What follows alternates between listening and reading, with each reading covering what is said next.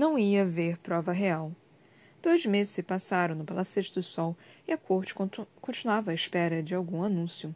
Homens e mulheres da nobreza infernizavam o rei, perguntando quando o príncipe escolheria uma noiva entre as filhas das grandes casas. Ele encarou todas as socializações com seus belos olhos, mas permaneceu firme.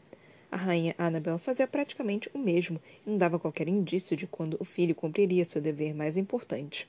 Apenas o príncipe Robert tinha ousadia de sorrir, sabendo precisamente o tipo de tempestade que se armava no horizonte. As fofocas aumentavam com o passar dos dias. Houve quem começou a se perguntar se Tibérias era como o pai e também preferiria homens a mulheres. Mesmo assim, tinha o compromisso de escolher uma rainha para dar à luz a seus filhos. Outros eram mais astutos e pegavam as migalhas que Robert lhes deixava. Eram como placas de sinalização, que ele dava bondosamente para ajudar. O príncipe já deixou bem clara sua escolha, e nenhuma arena o fará mudar de ideia. Coriane Jaco jantava regularmente com Robert e também com a rainha Annabel. Ambos não perdiam a oportunidade de elogiar a jovem, tanto que as pessoas começaram a questionar se a casa Jacos era mesmo tão fraca quanto aparentava. Um truque? se perguntavam. Uma máscara pobre para esconder um rosto poderoso? Os nobres mais cínicos encontravam outras explicações. Ela é cantora, uma manipuladora, encarou o príncipe nos olhos e a forçou a amá-la. Não seria a primeira vez que alguém quebra as nossas leis pela coroa. Lord Harrow se deleitava com a atenção recém-conquistada. Usou-a em benefício próprio, tirando vantagem do futuro da filha para conseguir moedas, retrarcas e empréstimos. Só que ele era um jogador fraco no jogo grande e complicado.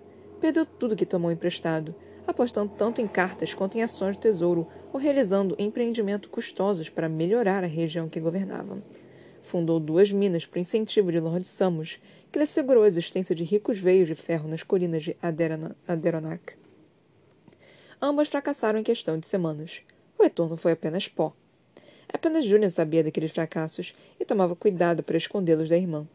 Tibi, Robert e Annabel faziam o mesmo, protegendo-a dos piores fofocas, trabalhando em conjunto com Julian e Sarah para manter Coriane numa alegre ignorância. Mas Coriane ouvia tudo, apesar da proteção. E, para evitar preocupações à família e aos amigos, para mantê-los felizes, fingia que ela própria estava feliz. Apenas seu diário testemunhava o custo das mentiras. Meu pai está cavando nossa cova. Gaba-se de mim para os supostos amigos, dizendo que serei a próxima rainha de Norta. Acho que ele nunca tinha prestado tanta atenção em mim antes. Mesmo agora, ela é minúscula e não exatamente dirigida a mim. Ele finge que me ama por causa de outra pessoa, por causa de Tibi. Apenas quando os outros enxergam algum valor em mim é que ele resolve fazer o mesmo. Por causa do pai, Coriane tinha pesadelos com uma prova real em que era derrotada, posta de lado e enviada de volta à casa na província. Lá era forçada a dormir no túmulo da família, ao lado do corpo rígido do tio. Quando o cadáver se contorcia e agarrava sua garganta, Coriane acordava, encharcada de suor, incapaz de voltar a dormir.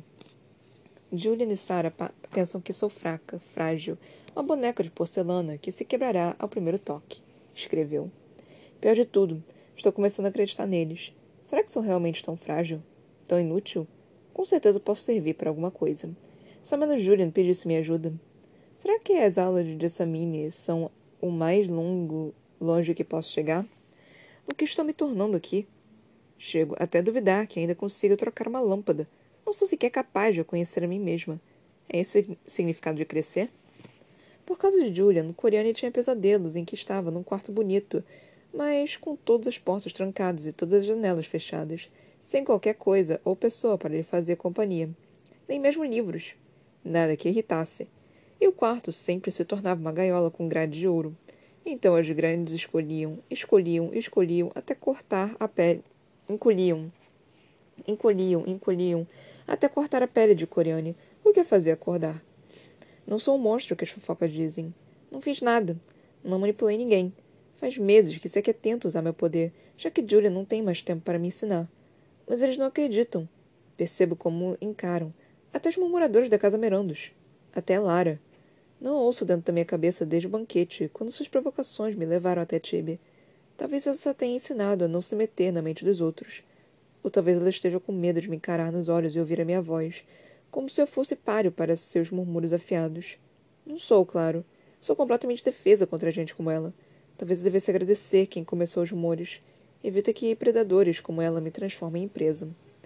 Por causa de Alara, Coriane tinha pesadelos com olhos azuis gélidos, seguindo cada um de seus movimentos, observando a pura coroa. As pessoas curvavam-se sob o olhar dela e caçoavam quando virava as costas, tramando contra a rainha recém-escolhida. Temiam-na e a odiavam igualmente. Cada um deles era um lobo esperando Coriane se revelar um cordeiro. Ela cantava no sonho, uma canção sem palavras que não fazia nada além de aumentar a sede de sangue dos outros. Às vezes as pessoas a matavam, às vezes a ignoravam, às vezes a jogavam numa cela. As três situações arrancavam-na do sono. Hoje, Tibe disse que me amava, que quer casar comigo. Não acredito nele. Por que ele ia querer isso? Não sou importante. Não tenho beleza, inteligência, força nem poder grandiosos para ajudar o reino. Não lhe ofereço nada além de preocupações e peso. Ele precisa de alguém forte ao lado dele, uma pessoa que ri das fofocas e supera as próprias inseguranças. Tibe é tão fraco quanto eu, um garoto solitário, sem um caminho próprio. Só vou piorar as coisas. Só vou lhe trazer dor. Como posso fazer isso? Por causa de Tibe, Corenio sonhava que deixava a corte para sempre. Como Julian queria fazer para evitar que Sara ficasse presa a ele?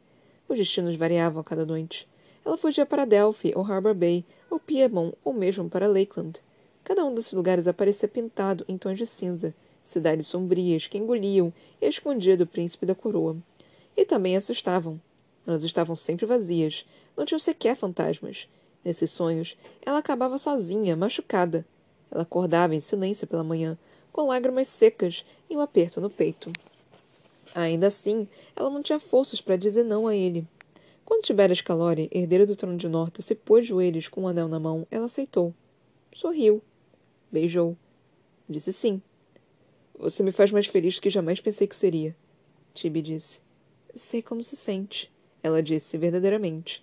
Ela estava feliz à sua própria maneira, o máximo que conseguia. Mas há diferenças entre uma vela solitária na escuridão e o clarão do sol. Houve oposição entre as grandes casas. A prova real era direito delas, afinal. Unir em casamento o filho mais nobre com a filha mais talentosa. As casas Merandos, Samos e Osanos estavam na frente. Suas garotas tinham sido criadas para serem rainhas, até que a sua chance de conquistar a coroa fosse roubada por uma qualquer. Mas o rei se manteve firme. E havia precedentes. Pelo menos dois reis Calori tinham se casado sem o compromisso da prova real. Tibe seria o terceiro. Como que para se desculpar pelo desrespeito à prova real, o resto do casamento foi rigidamente tradicional.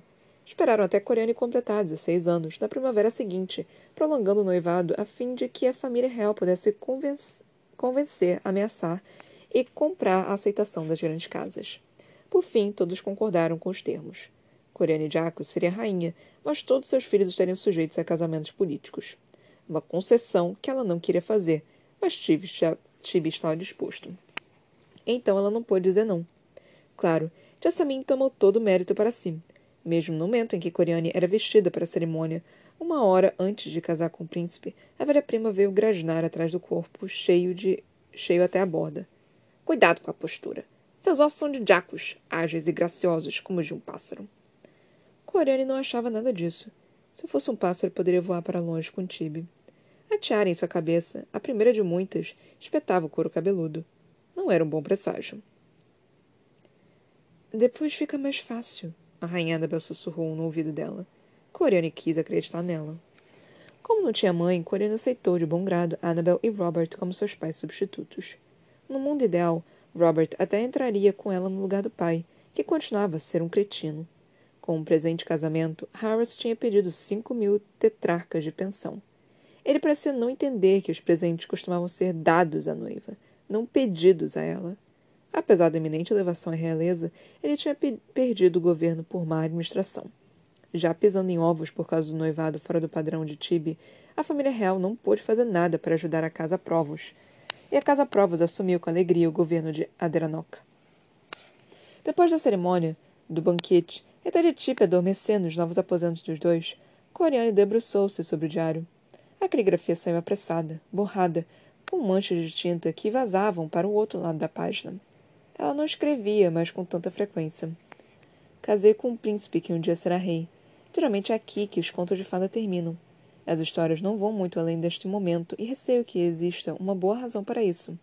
Uma sensação de tristeza pairava sobre o dia de hoje, uma nuvem negra da qual ainda não consigo me livrar. É um desconforto bem no fundo do coração que suga minha força, ou talvez eu esteja ficando doente. É totalmente possível. Sara saberá. Não paro de sonhar com os olhos dela. De Lara. Será possível? Será que ela está me mandando esses pesadelos? Os murmuradores são capazes de algo assim? Preciso saber. Preciso. Preciso. Preciso.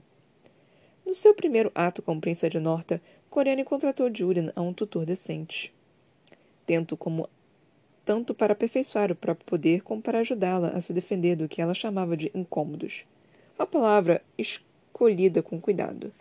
Mais uma vez, tinha decidido guardar os problemas para si, para evitar que o irmão e o marido se preocupassem. Ambos viviam distraídos. Julian por causa de Sarah, e Tibi por outro segredo bem guardado. O rei estava doente. E Robert também. Levaram dois longos anos para a corte descobrir que algo não corria bem. Já faz um tempo que isso está acontecendo, Robert disse, segurando a mão de Coriane. Ela estava sentada na beira da cama dele, com uma expressão de tristeza.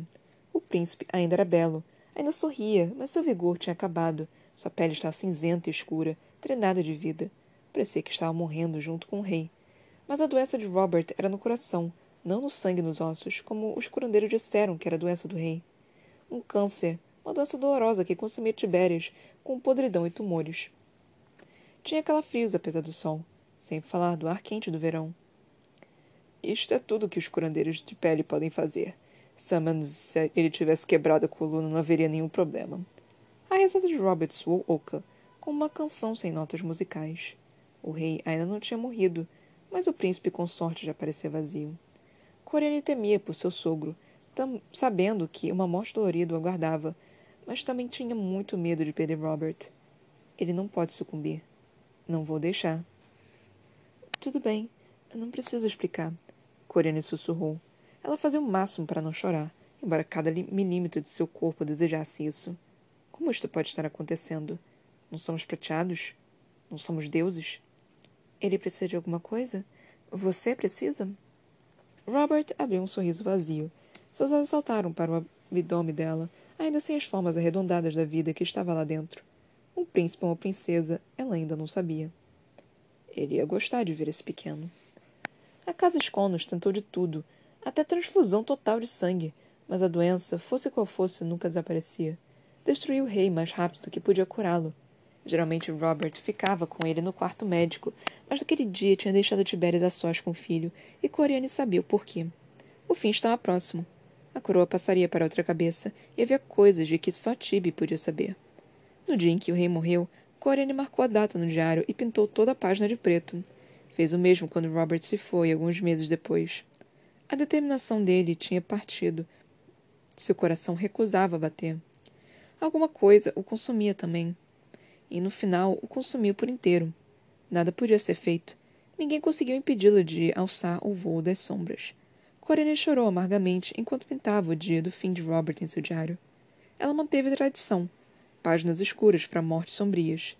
Uma para Jessamine, seu corpo simplesmente velho demais para continuar vivendo. Uma para seu pai, que encontrou seu fim no fundo de uma garrafa. E três para os abortos espontâneos. Cada um deles aconteceu durante a noite, logo depois de um pesadelo violento.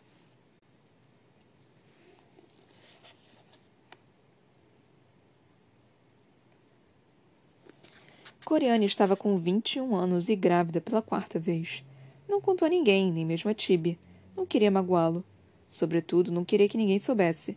Se Lara Merandos realmente ainda infernizava e fazia seu corpo se voltar contra os filhos durante a gestação, Coriane não queria qualquer anúncio a respeito de outro bebê real. Os medos de uma rainha frágil não podia servir de base para o banimento de uma grande casa, ainda mais uma tão poderosa quanto a Merandos. Assim, Elara continuava na corte, a única das três favoritas para a prova real, que não tinha se casado. Não se insinuava para Tibe. Pelo contrário, sempre solicitava para fazer parte das damas de companhia da rainha e sempre tinha o pedido negado. Será um choque quando for atrás dela. Corinne pensou enquanto repassava seu plano breve, mas necessário. Estará com a guarda baixa, surpreso bastante para me deixar agir. Ela tinha praticado com Julian, Sarah e até mesmo com Tibe.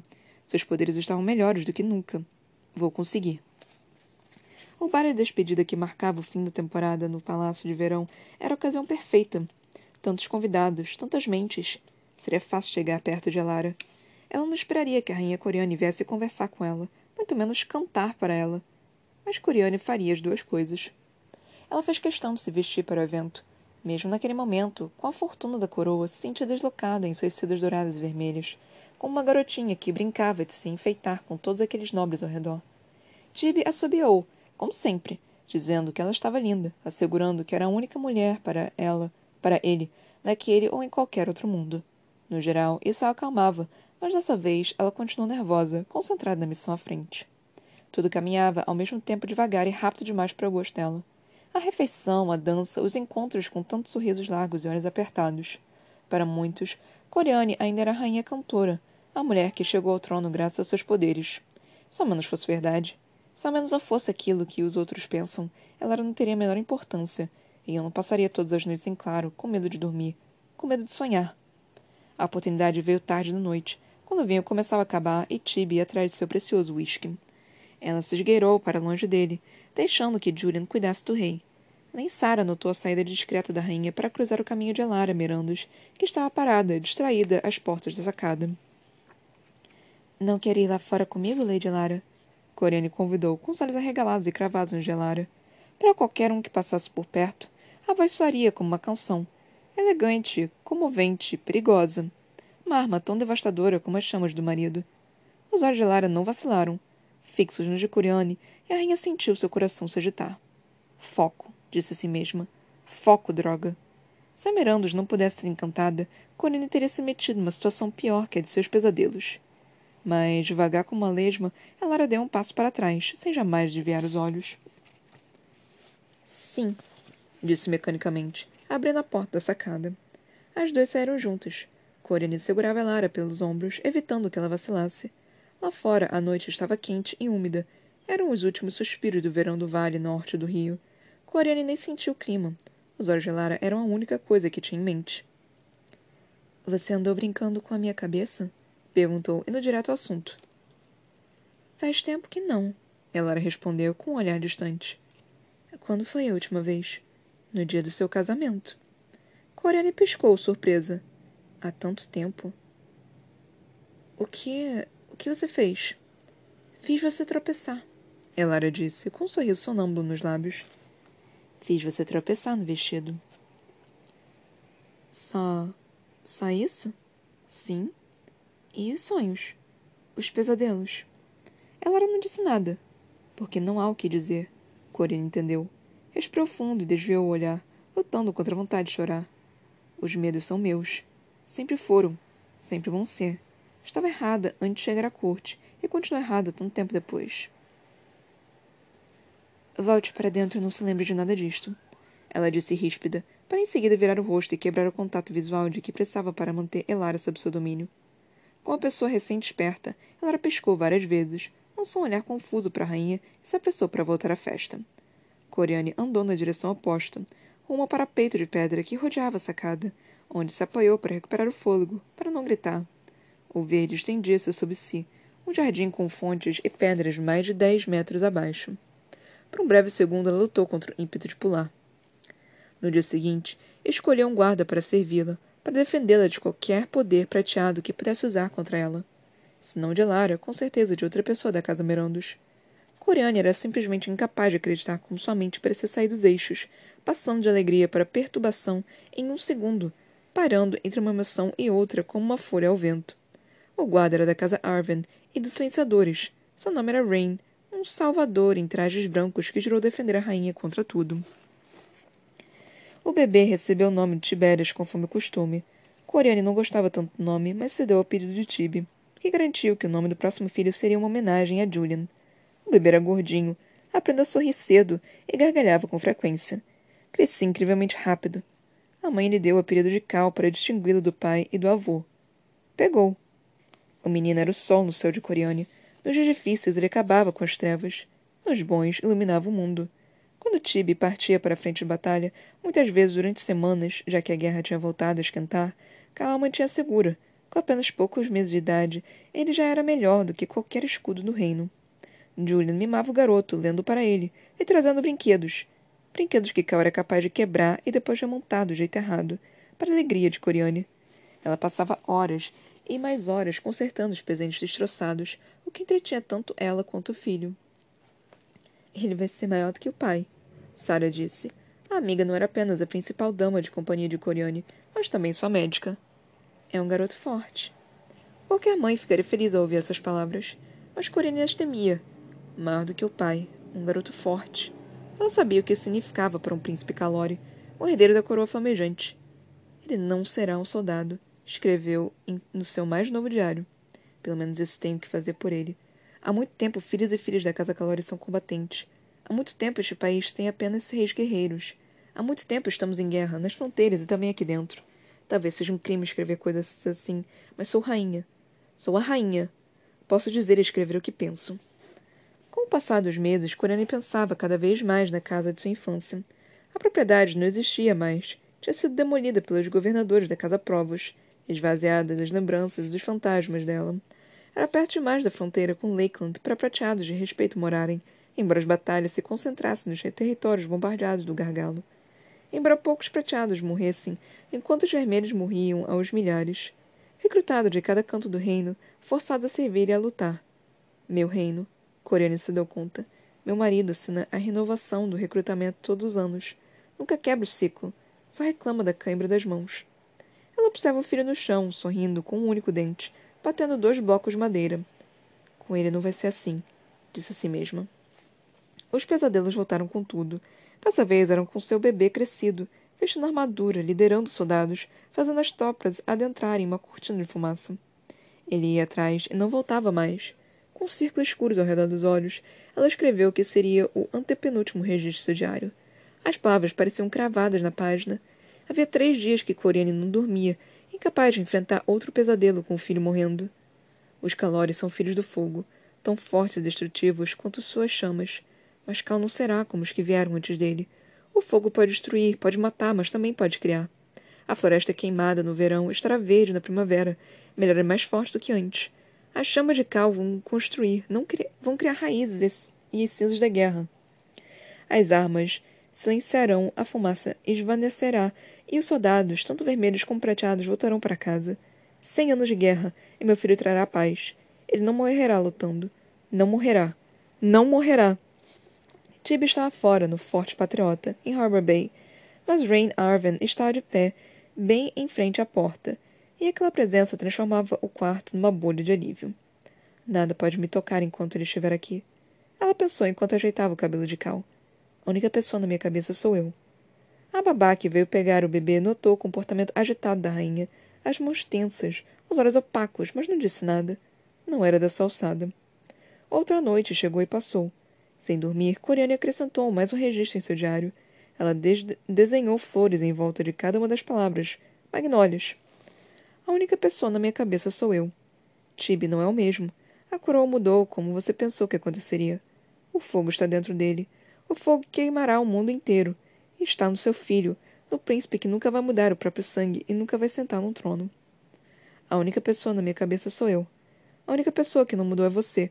Você ainda é menininha numa sala empoeirada, esquecida, indesejada, deslocada.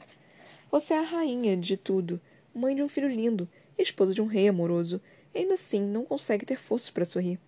Ainda assim não faz nada. Ainda assim está vazia. A única pessoa na sua cabeça é você. E ela não tem a menor importância. Ela não é nada. Na manhã seguinte, uma criada encontrou a coroa nupcial da rainha quebrada no chão. Uma explosão de pérolas e ouro retorcido. Havia prata sobre ela, sangue escurecido com o passar das horas. A água do banho tinha escurecido junto. O diário ficou inacabado. Não foi visto por muitos que mereciam lê-lo. Apenas Elara viu suas páginas e a lenta revelação da mulher presente ali. Ela destruiu o livro como destruiu Corione e não sonhou com nada.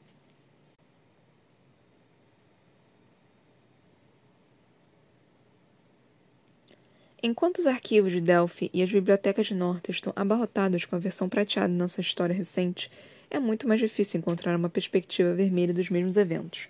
Naturalmente, esses registros não foram feitos de maneira científica, nem foram bem preservados, e fiz o que pude para começar a reunir algum tipo de ponto de vista vermelho. As caixas fortes da montanha do chifre comple complementaram minha pesquisa, mas, embora úteis, os registros ali também têm lacunas. Bem mais proveitosos foram meus contatos dentro do Guarda Escarlate, que mantém informado o máximo que conseguem. Diferente dos prateados, muitas comunidades vermelhas se apoiaram na tradição oral para transmitir suas histórias. Infelizmente, muitas vezes a informação pode não ser confiável, e fiz o possível para corroborar as evidências contra os registros históricos mais concretos. Apesar da dificuldade dessa empreitada, considero mais do que necessário fazer o possível para preservar outro ângulo da nossa história, para que não esqueçamos do passado e de todo o mal que aconteceu com os vermelhos deste mundo. Assim, compilei o que tenho até agora, as fontes especificamente vermelhas, unindo documentos e transcrições de entrevistas. Embora eu seja tão culpado quanto os outros prateados pelo tratamento abominável dispensado aos vermelhos e não mereça piedade, espero que isso seja útil no futuro. JJ. O Sr. Eldon mostra um rubi pequeno e brilhante. Eldon. Está na família há uns trezentos anos. A gente trabalhava para os reis, os primeiros reis dessa terra. Os velhos Calores, César e seus herdeiros. Ele era bom para os criados, dizem. O filho não. Foi assim que o avô do avô do meu avô, ou seja, lá quem for, acabou com isto aqui nas mãos. Antes tinha mais um colar inteiro cheio deles, mas sumiram com os anos, vendidos, trocados ou perdidos mesmo. Este é o único que sobrou. Jacos. Ele roubou isso? Eldon. Pegou. O barco de passeio do rei estava afundado. Cesário berrava ordens. Jogava vermelhos na água para tentar salvar. Meu velho avô não gostou nada daquilo. No meio da confusão, arrancou os rubis do pescoço do rei e os jogou no mar. Jacos. Entendo. Eldon. O rei não era parente seu, era? Jacos. É bem provável que sim. O Sr. Eldon estende a mão com o rubi. Eldon. Quer de volta? Jacos. De jeito nenhum. O Sr. Tem Eldon, do setor vermelho de Archon, alega que seu antepassado foi responsável pela morte do rei Cesarion, que se afogou num acidente de barco em 44 NE. Removidos da periferia de Archon a fim de abrir espaço para a barreira de árvore, por um decreto do rei Tibérias I, os vermelhos tinham a opção de se mudar para uma comunidade de técnicos assim construída, a cidade grandiosa. Receberam promessa de empresa, garantido e isenção do recrutamento. A maioria de emprego garantido. A maioria deles agarrou sem pensar a oportunidade de viver na nova cidade. Abum, São, U, Comunitais, Grande, Cidade, para, ser, em poucos salários, cidade, rápidos e escassos, crescedor, vida, tinham, são, estão, sente. Mude-se hoje, cidade grande, cinzenta, cidade nova, cidade alegre, por decreto real do rei de férias. Todos os vermelhos que migrem para uma cidade tecnológica receberão empregos sem salário justo e isenção do serviço militar, extensão à família. Embora a sede em si fosse supervisionada por prateados, os funcionários eram todos vermelhos, os que haviam caído nas graças de supervisores ou os que chegaram a postos menos desgastantes pelo suborno, suas anotações diárias eram arquivadas e ignoradas com outros documentos oficiais. Dos arquivos da sede administrativa da Cidade Nova, 1 de junho de 144 NE. Sobrecarga permanece com os deportados que vieram do norte. Incorporar indivíduos sem qualquer formação é mais perigoso do que difícil. Dois foram moídos pelas engrenagens ontem e outro quase incendiou um armazém no setor de armas. Enviamos aos supervis supervisores solicitações para aprovar o treinamento acelerado para os vermelhos de Maiden Falls, para que aprendam o suficiente para não se matarem nem matarem os outros no chão da fábrica mas foram indeferidas. Qualquer treinamento deve ser feito fora do horário de expediente, quando determinamos. A sede está agora organizada um grupo de voluntários para deixar os 200 sobreviventes aptos a trabalhar. Quase todos têm menos de 18 anos e foram separados da família, já que são jovens demais para serem recrutados com os outros membros da sua comunidade do norte. Ainda estamos tentando melhorar a moradia, especialmente para as crianças pequenas. O que é relatado acima corresponde com as medidas repressivas que Julius III tomou em relação à comunidade vermelha em Maiden Falls depois da morte de seu filho, pelas mãos de bandidos. Ele os obrigou a destruir seus vilarejos e construir a fortaleza de Corvium, na fronteira. Como punição, milhares de vermelhos acabaram ou recrutados pelas Forças Armadas do Norte ou deportados para as favelas técnicos. Os arquivos da Ronda Vermelha em Harbor Bay o que for possível para esconder nossa gente espalhada pela cidade agora que os prateados estão à caça. Não sabem quem matou o irmão da rainha, só que era um vermelho da União. Pelo que sabemos, membros da União estão sendo, estão sendo presos. Um morador pôs as mãos num deles e lacerou a cabeça do coitado. Todos esconderijos e rotas de fuga. Arrancou tudo como se fosse um dente podre. Estamos tentando cooperar, ou pelo menos aparentar cooperação. Temos que manter os nossos a salvo. Não podemos fazer muito pela União. Eles não foram espertos nessa história. Não foram nem um pouco espertos e vamos sofrer as consequências. O relato desse oficial da Ronda Vermelha faz referência ao assassinato do príncipe Marcas, irmão e herdeiro da rainha Andura, em 197 ANE. Ele foi morto durante um levante vermelho em Harbor Bay. Presumo que a união mencionada era uma precursora da Guarda Escarlate. Mais movimento vindo de Lakeland pelo rio. Parecem soldados vermelhos. Estranho. Não vão para o sul. Viram à esquerda e seguem rio acima na encruzilhada. Todos pagam o valor integral adiantado. Atravessei esse mesmo grupo na balsa duas vezes este ano. Os outros balseiros dizem que fizeram o mesmo. Esse pessoal me dá uma sensação estranha. Eles não têm pressa, isso é certeza. E não estão cumprindo ordens dos prateados. Pagam muito bem pela nossa discrição. Os soldados vermelhos me deram grana suficiente para comprar duas vezes a minha bolsa. A minha balsa. Só para atravessá-los mais rápido. Pagaram de novo na fronteira. Não consegui resistir. Eu os levei até o, o rios, perto da Norta. Lugar perigoso. Não vou me arriscar de novo. Ainda não sei o nome deles. Mas estão indo para o norte, a julgar pelo equipamento. Bem, bem para o norte. Os contrabandistas de Lakeland alertaram os balseiros de, da encruzilhada.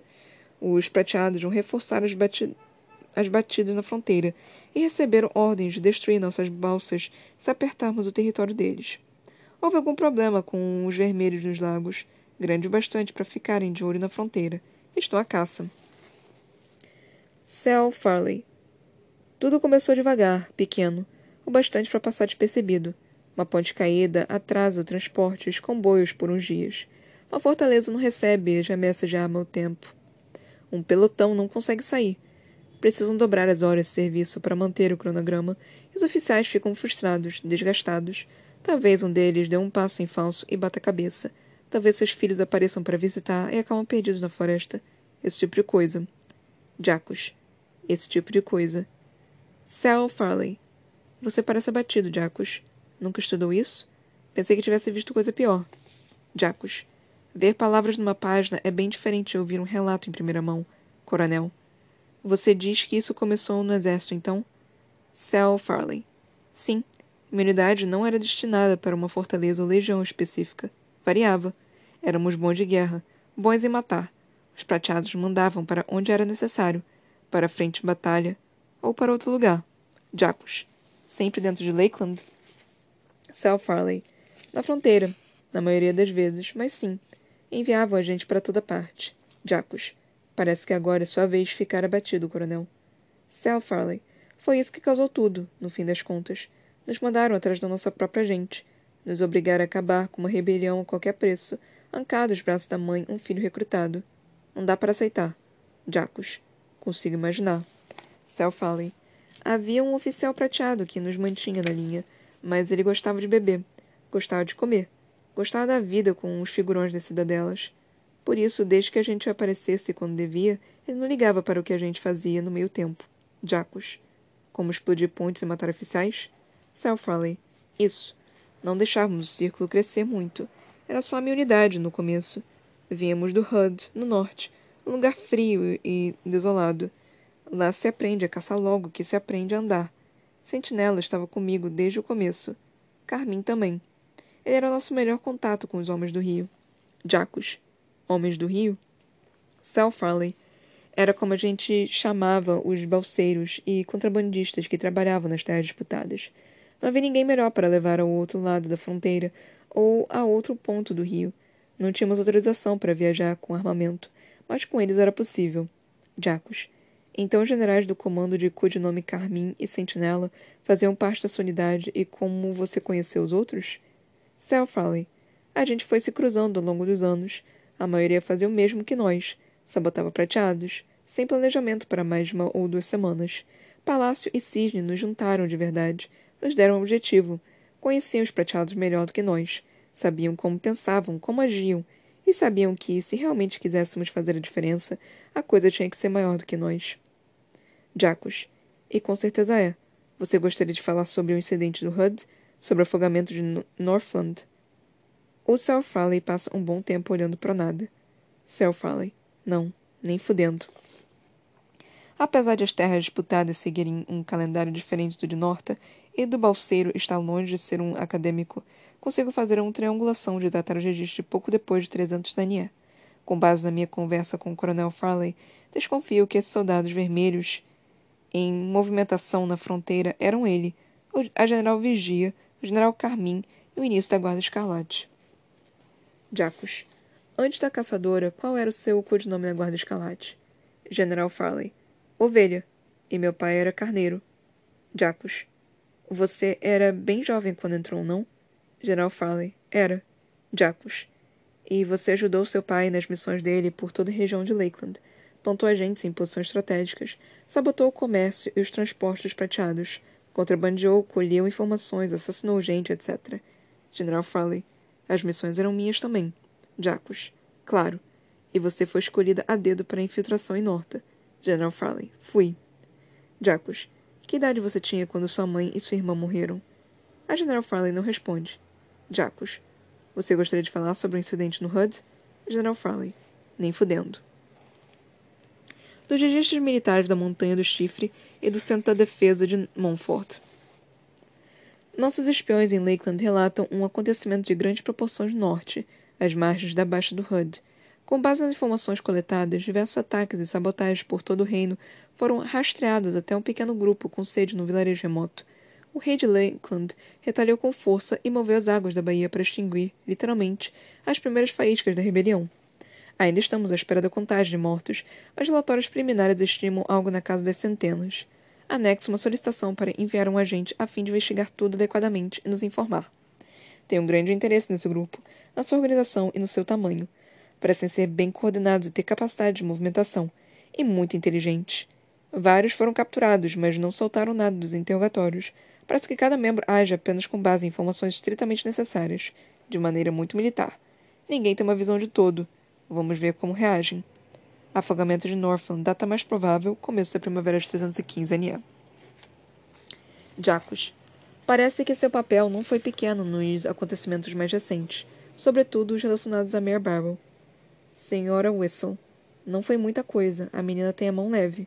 Eu vendia o que ela roubava, tirando uma comissão. Jacos. Você também a apresentou para a general Diana Farley e para a guarda escalate. O Sr. Whistle estreita os olhos e dá de ombros. Jacos. Está tudo bem, você pode me contar o quanto quiser. Só estou aqui para registrar todos os seus lados da história. Sr. Whistle. Você sabe que Whistle não é meu sobrenome de verdade, certo? É um código. Não é só o pessoal da guarda que anda por aí com o codinome. Jacos. Entendo. Senhor Whistle.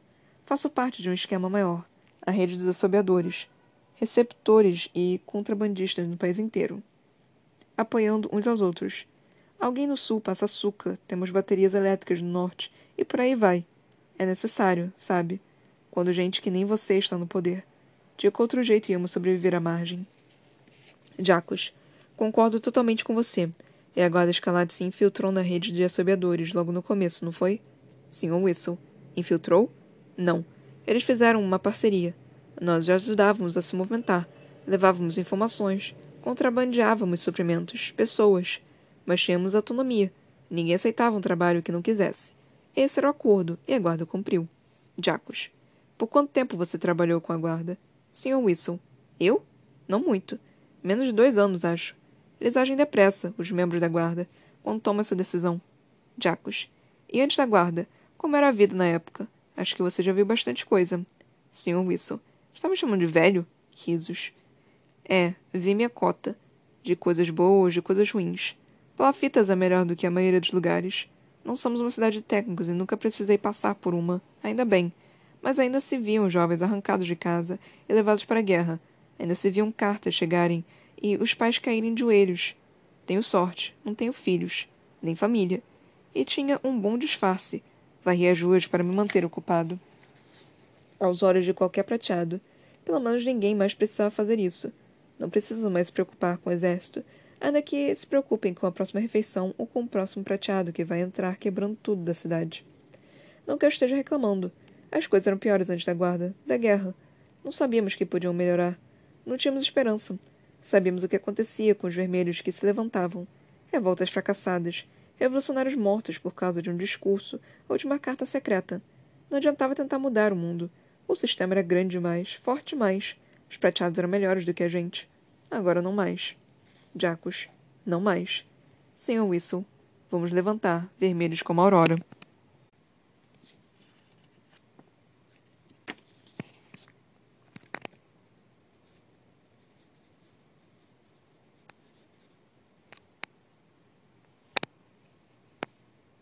Eu não pensei que fosse possível, mas esse negócio foi mais chato do que toda a saga inteira. Puta que me pariu.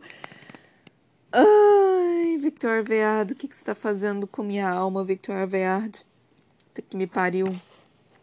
Mano, as primeiras anotações do Julian foram interessantes. Essa segunda parte de anotações do Julian foi insuportavelmente chato. E o pior de tudo foi muito grande. Ah, sim, nós, paramos, nós terminamos a, o livro. O livro o conto, a canção da rainha. Nós terminamos o conto e paramos na página 106. Na página 107 começa o segundo conto, Cicatrizes de Aço. Mas puta que me pariu, eu não pensei que fosse possível deixar o livro mais chato e ela conseguiu deixar o livro mais chato. Por quê? Sério, pra quê? Pra... É, é necessário isso? Sério, tipo, precisa? Precisava? Não, não precisava. Não precisava. É completamente desnecessário é completamente irrelevante, é completamente chato. Por que, que você fez isso comigo, Victor Vead? Por quê? E o pior, o último episódio foi interessante. Esse não.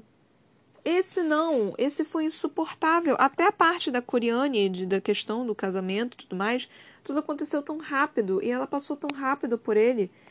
E eu, eu não consegui entender se a Lara matou a Coriane ou não. Porque a Coriane foi lá, perguntou pra Elara, usou o poder dela e, tipo, tudo indicava que. Eu pensei, cara, Elara não vai cair nessa. Elara é uma. É uma puta. Puta murmuradora. Ela não vai cair nessa. E aí, tudo que a Victoria Veado escrevia parecia que não. Ela tava escrevendo, tipo, parecia que a Elara tinha caído. E aí, do nada. A. A última frase os, a última parte foi: o diário ficou inacabado, não foi visto por muitos que mereciam lê-lo. Apenas Elara viu suas páginas e a lenta revelação da mulher presente ali.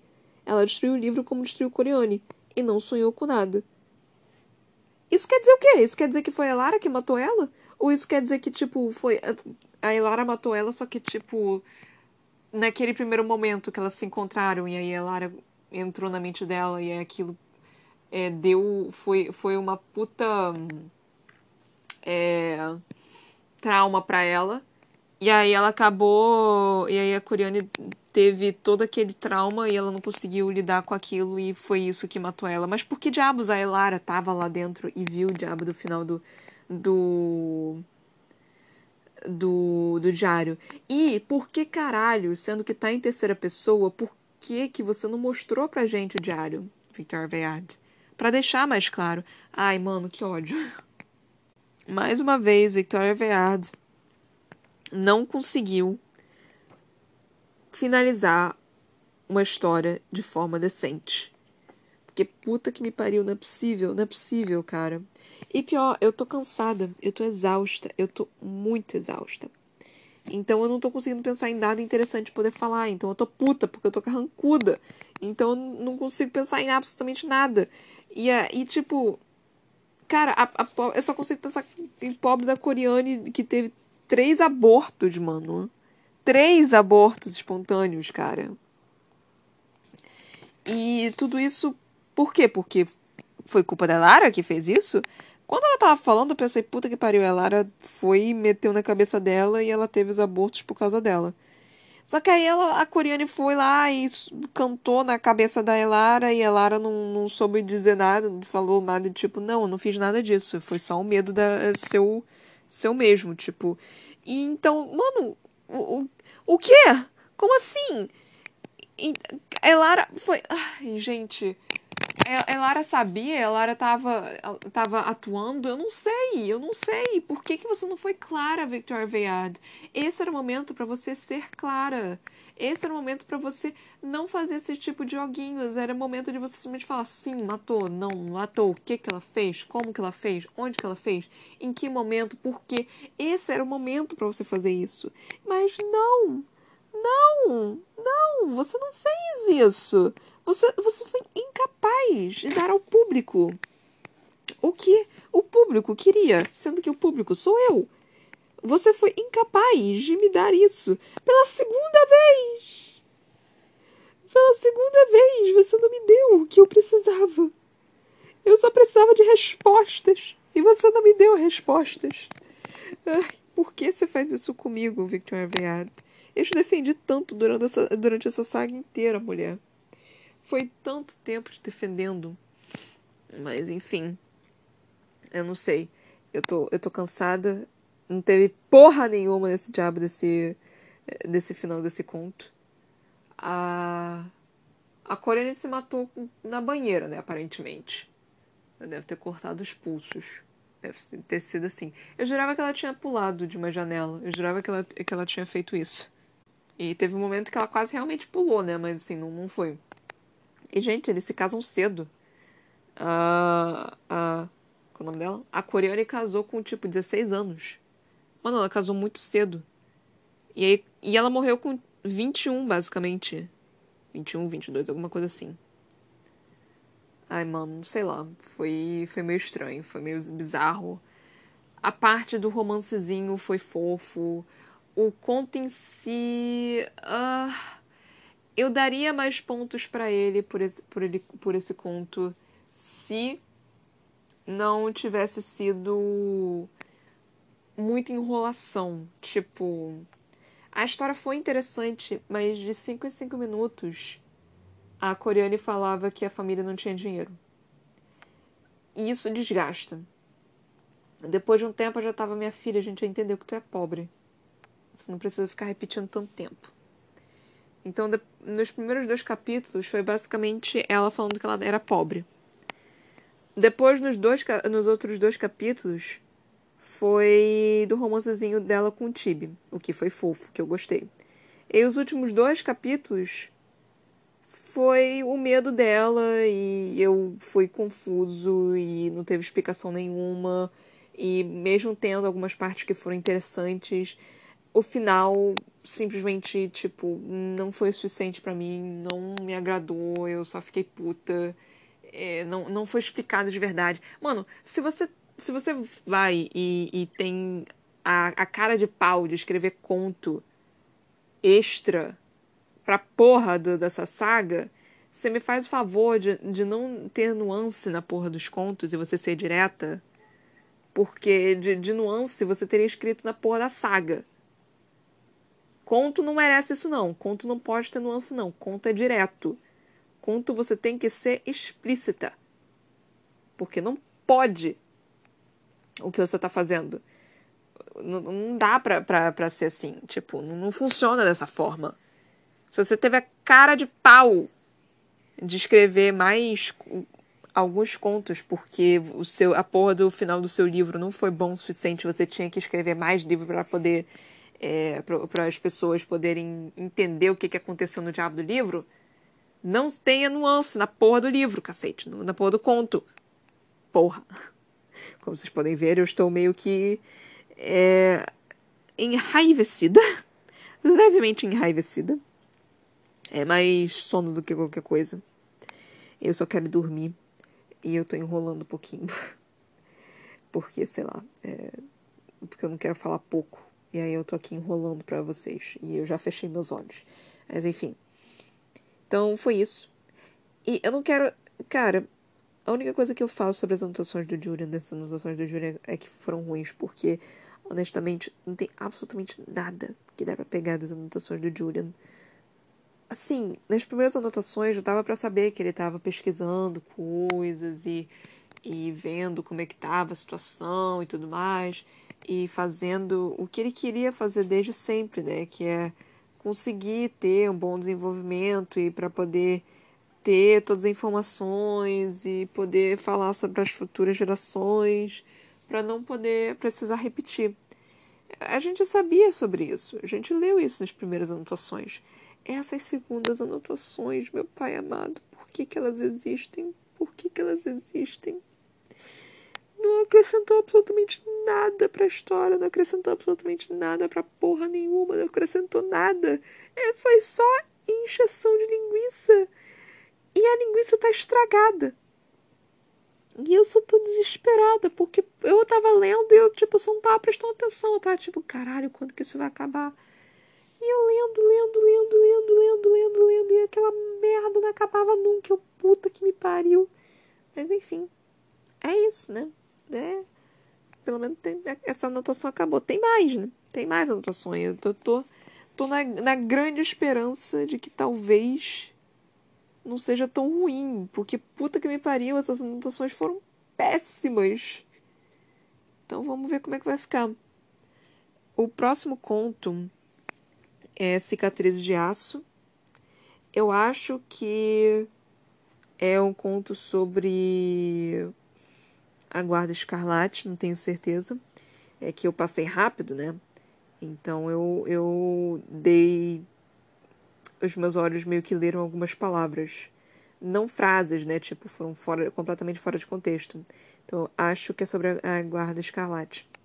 E esse conto é passado no. Eu falei que são seis, né? Esse é no segundo. Então, é logo na frente da, da, do livro da Rainha Vermelha. Tipo, tá, tá bem na frentezinha. É, tipo, é, um pouquinho na frente. O Canção da Rainha estava na primeira fase, essa já está na segunda fase, que tem a Rainha Vermelha, mas está à frente da Rainha Vermelha. E é isso, gente, pelo amor de Deus. É, não vou nem falar para vocês compartilharem, porque esse episódio foi terrível. Então, assim, se for para compartilhar, compartilhe alguma coisa que foi bom, pelo menos. Porque, nossa senhora, livro foi terrível. Enfim, esse conto foi terrível, o final dele, pelo menos, essa parte aqui. Nossa, puta que pariu. Enfim, gente, é isso. Até a próxima. Beijinhos. Tchau, tchau.